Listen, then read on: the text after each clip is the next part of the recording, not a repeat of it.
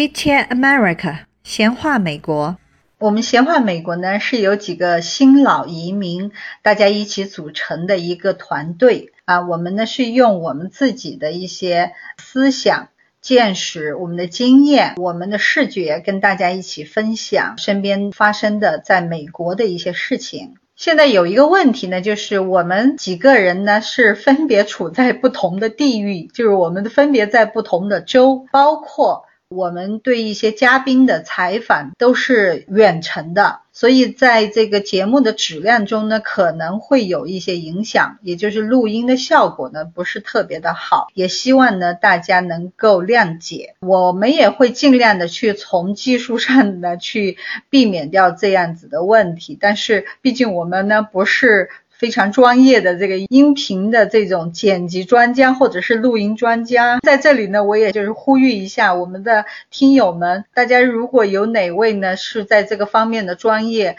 您可否跟我们分享一下，给我们做个培训，如何来剪辑和编辑，就是这个语音，能让我们的效果呢更好一些，就是说让大家的耳朵更舒服一些哈，谢谢。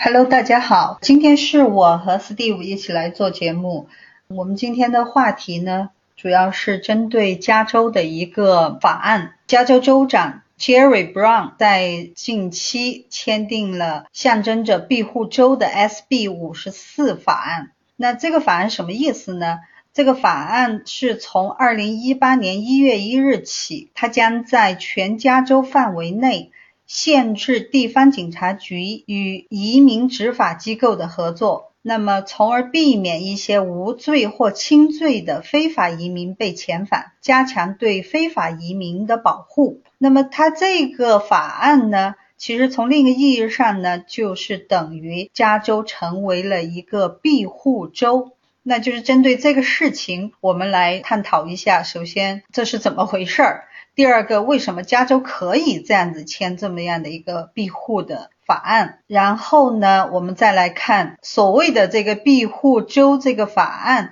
会对移民以及非法移民有什么样的影响？呃，加州能签的这么个法律呢，实际上这个主要责任并不在这个州长布朗，州长是最后一个，他必须得说你要么同意，要么不同意。就是主要的这个是在于加州的议会。加州呢是一个州，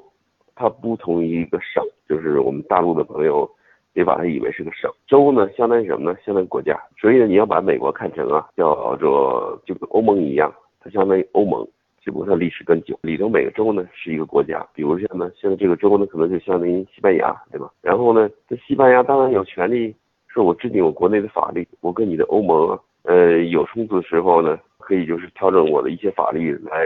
表达我的利益。然后这个加州制定这个法律的原因也讲得很明白，他说呢，我不希望呢，你联邦政府就是这在这方面的政策呢，会影响我加州的这个呃生产，就是我我的经济，影响我加州的这些居民的这个家庭团聚，以及影响我加州的经济。就像西班牙这么说，我不希望你欧盟的政策呢，会影响我西班牙国民的经济和我这边居民的这个安定团结。你。这么理解的话，你就能理解更好一点。对，就是呃，其实 Steve 已经在很多期的节目一直在跟大家普及这样的一个常识，那就是说，美国的每个州它其实就有点像一个独立的国家。最形象的呢，就是拿欧洲这些各个国家和欧盟来比较，呃，欧盟就等于白宫，等于总统，呃，但是每个州。呃，他有自己的立法权利，他有自己的军队，他有自己的军权，他跟我们中国的体制是完全是不一样的。那所以我们在看待美国发生的任何一个问题的时候呢，我们不能用中国的这种体制的概念来理解美国发生的事件，包括这次加州的这个法案。对对，这个然后这个加州这个权利呢？他也不是就在州长一个人手里头，这个布朗呢，这州长呢，对这个法案呢，也是一个很有意见。他也是共和党人，他的理念呢，跟这也是有冲突的。但是你作为州长，你就得在这个位置上呢，为这个你这个位置该尽的责任你得尽。所以呢，既然你的这个就是加州的这些议会代表的是加州的大部分的民众，这民众最后的意思是是一种东西的时候，你作为州长你也没有办法。你说 OK，呃，就是这个州政府呢，实际上也就是，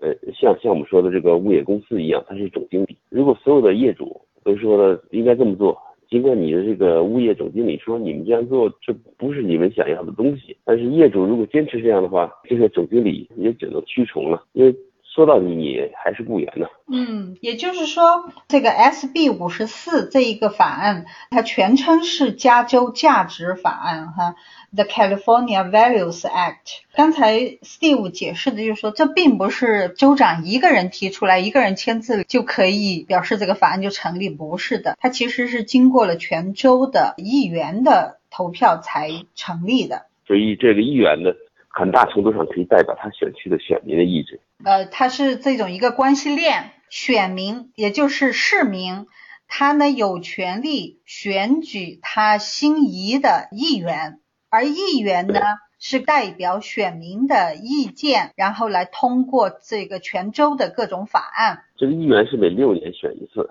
然后呢，下下一次任期呢，他的票数不够的话，就可能被其他议员给代替了。所以这个就是什么呢？就是议员呢，他真的是，呃，其实就是一个公仆。这也就是为什么，如果大家在那个街道上，你们都可以注意一下，就是有时候，特别是快到呃那个选举议员的这个时候哈，街上都会站着。议员本人他干嘛呢？就是在那拉选票的，就是我要我要有亲和力，所以他们很多时候会做这样的事情，或者他会组织很多次的巡回，在整个他这个选区的一个演讲啊，或者是跟市民的一些互动的活动啊，这种活动比如在像图书馆啊，或者是一些学校里面都会进行。对，这就是他那个访问，就是相当于他他的工作是是这个。所以呢，他和几个竞争者，一个一个议员的位置，可能好几个进行竞争，对吧？然后呢，他这几个呢就到处游说，说我能服务的最好，我是最适合你的，这个我能最能代表你，那就得先得讲，让大家都知道，就是说这有几个议员，我到底选哪个呢？所以呢，就是这是为什么他们特别忙乎的原因，他们特别因为是他他在求你，这是他的工作，他们希望能求得这份工作，所以在这儿呢，你当这个。民众呢，觉得你很快就体会到主人的感觉。也就是说，这次通过的这个法案是经过加州全州的议员的投票。那么这个通过了以后，首先刚才那 Steve 已经讲解了整个的一个背景哈。那现在我们再来看，就是这样的一个法案对。这个我们这些新移民以及非法移民，这个非法移民主要是墨西哥移民了。那么对于我们和他们这些非法移民来讲，有什么影响？对，这影响呢，实际上是因为美国的法律呢，呃，一直是由这样的这个，就是包包括了非常多的民意，所以呢，它对我们民众的影响呢，不会有那么大，因为它的这个民意呢。变化呢是一个缓慢的过程，所以呢，它变了一点，它就改一点，变一点改一点，所以呢，它不会造成就是很突然的很大的冲击。尽管就是这个这个宣传上啊，就大家总把它的这个差异啊给夸大了，因为这你让大家关注我。在实际实施的时候呢，一个是它有个时时间上的呃有个时限，就是说它是什么时候批准了以后呢，什么时候开始实现，然后实现的时候呢。这里头，因为你知道，所有的政府呢，他们实际上性质都是物业公司，他都是给我们这个打工的。尽管他们之间呢会有这个冲突，比如是联邦政府这个州政府，他这个说，你看州政府不配合联邦政府的这个工作了，那我联邦政府就得多花钱，就浪费钱。虽然那个事儿一样的能做，就是，就是你花更多的钱了。这个法律刚一通过，联邦政府的这个移民警察。这就就就说了，你看你们这样的迫使我们得在街上大规模的搜捕，这样呢花了很多很多的冤枉钱，否则的话我们只需要到你的监狱里去，去筛选那些是符合这标准的，然后我们有地检啊，怎么该怎么处理，这样就你们做这工作，我们做这工作，咱们省了这个好多这个纳税人的钱了。但是你这么一弄的话。联邦政府就得多花钱了，不是吗？这里头你要看到，这因为这是个民意的一个，他们都得为了符合民意的这个过程，所以这个州政府呢这么做呢，它是有这个好处，它不会得罪它州内的这些这个跟非法移民联系比较近的这些这些民众。所以呢，他呢能够使他自己的选票，比如这是民主党吧，保着他自己选票。呃，但是这个事情呢要做的话，联邦政府还是有权利去做的，只是要多花钱。那个钱呢，最后呢还是我们大家出。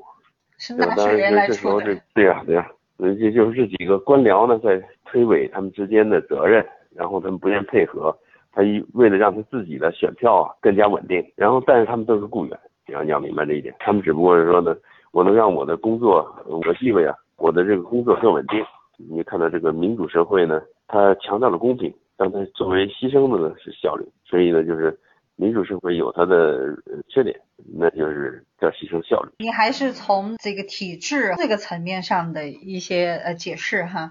我先生是美国人，他是也也在加州呃生活了几十年，对于他来讲，他其实不是很满意。比如说哈，监狱里面，加州监狱的犯人应该说有起码是百分之六十以上是墨西哥人。对于这些罪犯，就是作为纳税人，他需要做什么呢？监狱狱警的这些人工都是纳税人出的，包括监狱的建筑，所有的费用都是纳税人出的。对于一个纳税人来讲，他在这一点上他就觉得不满意。第二个，很多的这些非法移民，他们的孩子是免费的去公立学校读书的。对于这个纳税人来讲，也就是说，他他纳税中走向教育这一部分的费用呢，贡献给了很多的这个非法移民的孩子，而且这些非法移民他们是不纳税的，他就没有身份，所以他也不会去报收入的，所以他更不会去纳税，这是一个。还有一个呢，在道路上哈，特别是在 freeway 上，听我先生讲，前面的某个车，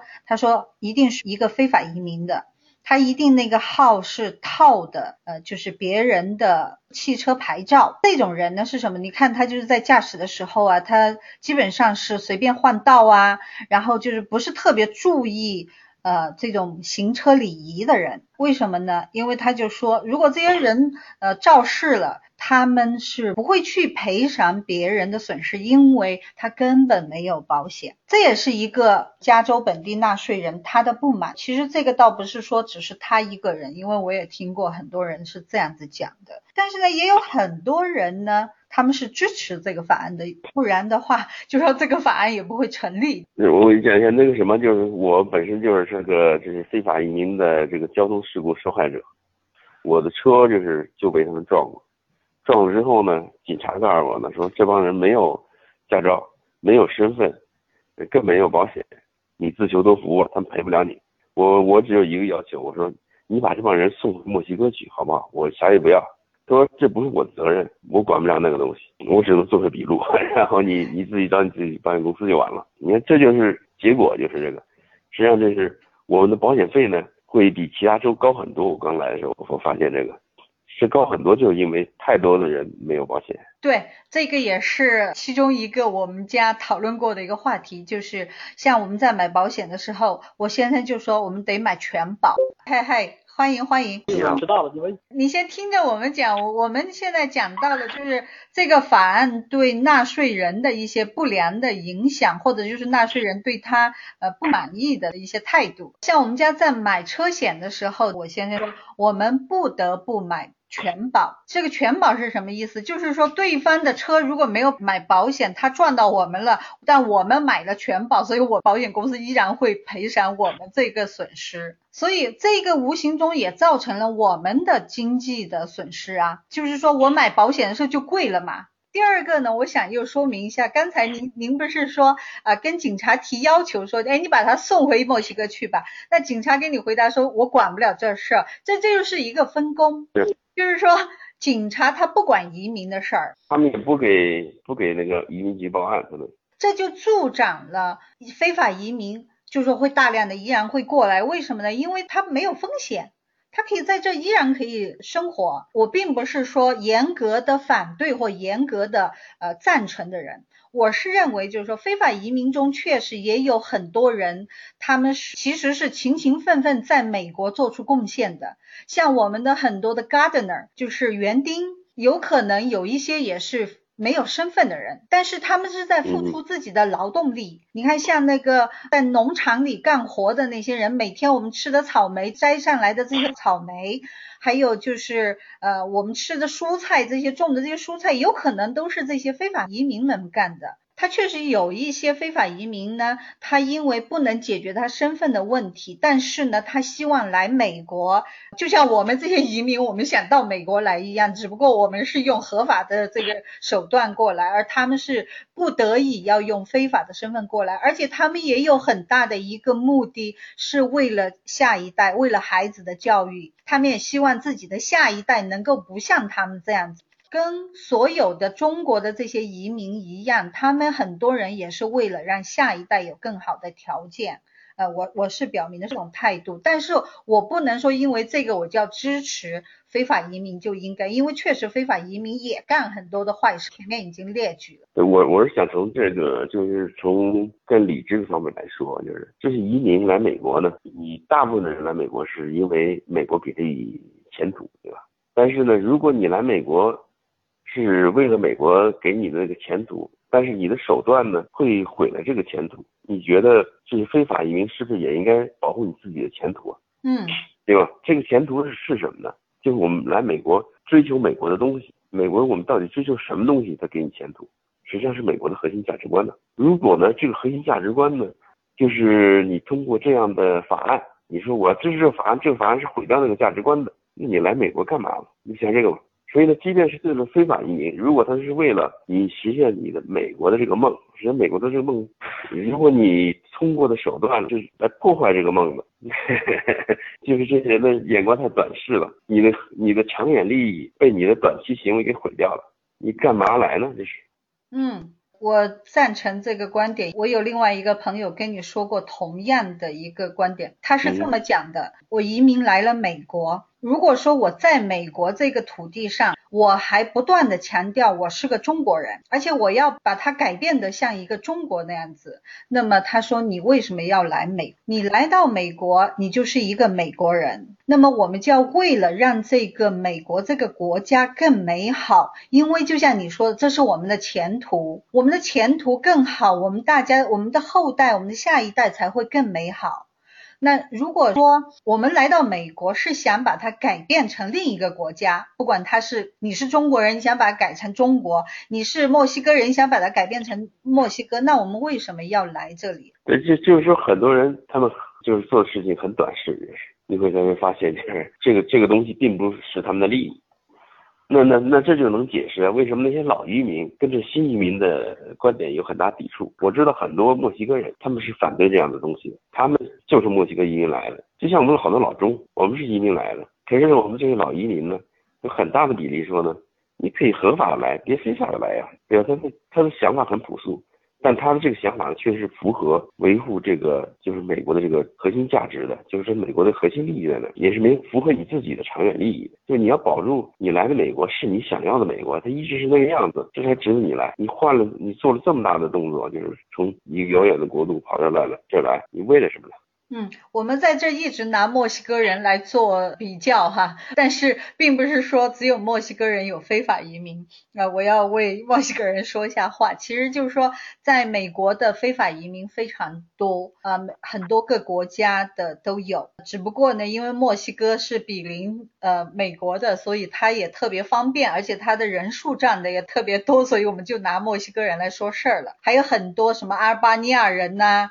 啊等等都有，也有。很多伊朗人其实不只是墨西哥人哈，但是呢，也就是说这些非法移民中就是有这样子的人，有一小撮那么那么一些人呢，就是不干好事儿，不来这不是为了就是把这个国家建设的更好，让我们的这种生活环境更好，让我们的后代有一个更好的生活环境的。呃，首先第一个，非法本来就是不合法的事情，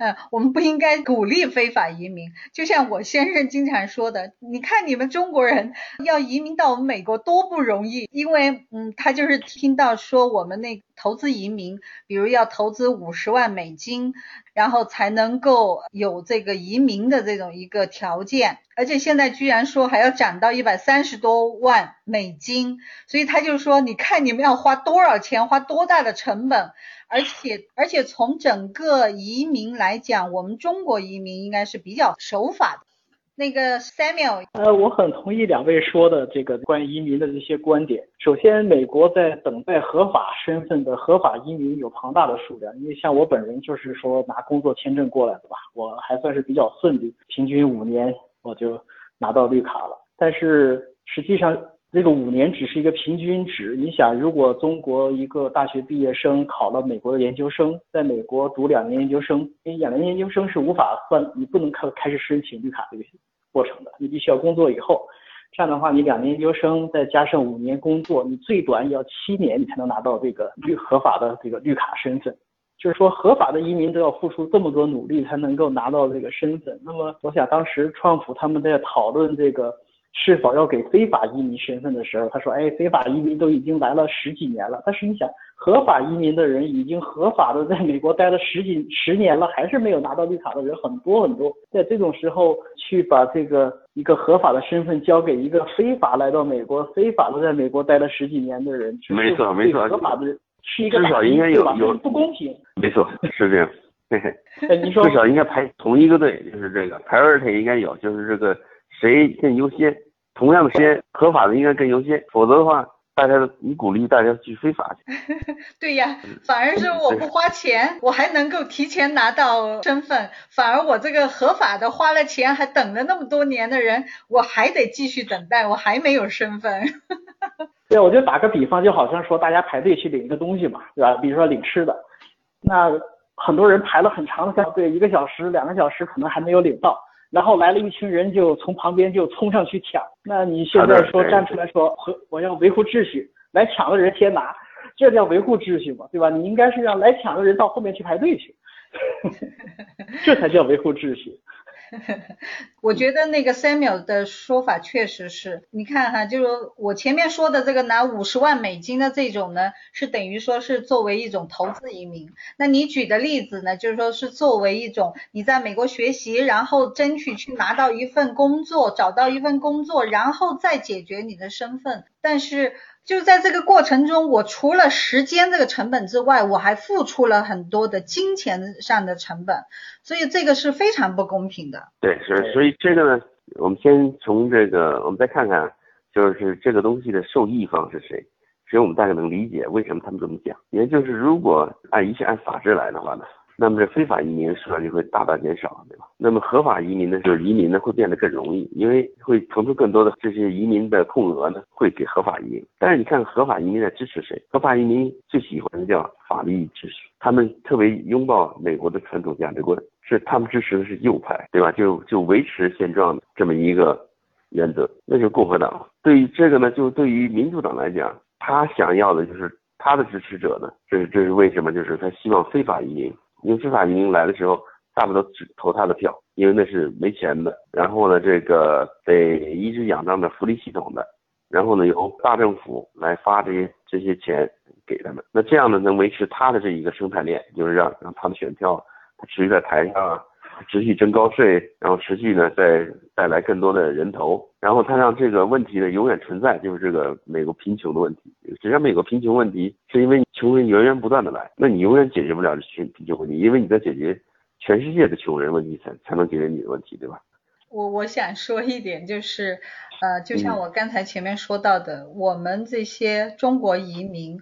呃，应该说来到这里也是冲着美国的这样的一种文化这个土壤来的，所以我们应该是要去把这个土壤。让它更肥沃，也就是说，我们也要为这个国家，不只是中国移民了，就所有的移民都要为这个国家去贡献和奋斗，要跟美国人一起去为这个国家奋斗。这样子，其实从另一个层面上来讲，也能避免掉我们总是在说的这种什么种族的歧视啊等等。也就是，你看美国人哈，第一个。美国人做志愿者工作的人应该多过我们其他这些人种吧？我不知道我们亚洲人多少人做过志愿者，可以问一下自己，就是你去做过志愿者工作吗？你做过多长时间的志愿者工作？就有一位呃女士，一个老太太了，她应该看那样子是七八十岁这种样子，她是那个乐呃教堂乐队的钢琴手，她在这个教堂服务了四十年，就做志愿者工作。啊，这是第一个。然后捐款，就是美国人的这种捐款的这种意识是远远超过，我不知道其他其他国家的，就是超过我们中国人吧，应该是。包括我自己，我也没有那么良好的习惯去做去捐款的。然后还有一个呢，就是你的这种主人翁的意识，就是你有没有把这个国家当做是你的国家，有没有说我要为了这个国家我要去做一些什么事儿。就是你有没有把它当成是你的国家，还是你就是把它当成是一个美国，这是别人的国家？就这是完全就是在意识上，你能让别人接不接纳你，这也是一个很重要的方面。是是，实际上就是这个你说的这个就是这个关键点。实际上你是不是把自己当成这个国家的主人？你来了，你把自己当客人还是当主人？如果你把自己当主人的话呢？你就很能很容易理解呢，就其他的这些人呢，他们的这个，比如是说志愿者这种行为，因为他觉得我自己是主人，而是说呢，这个地方呢，就是我能帮点忙，我先帮点忙，就是因为这是我家。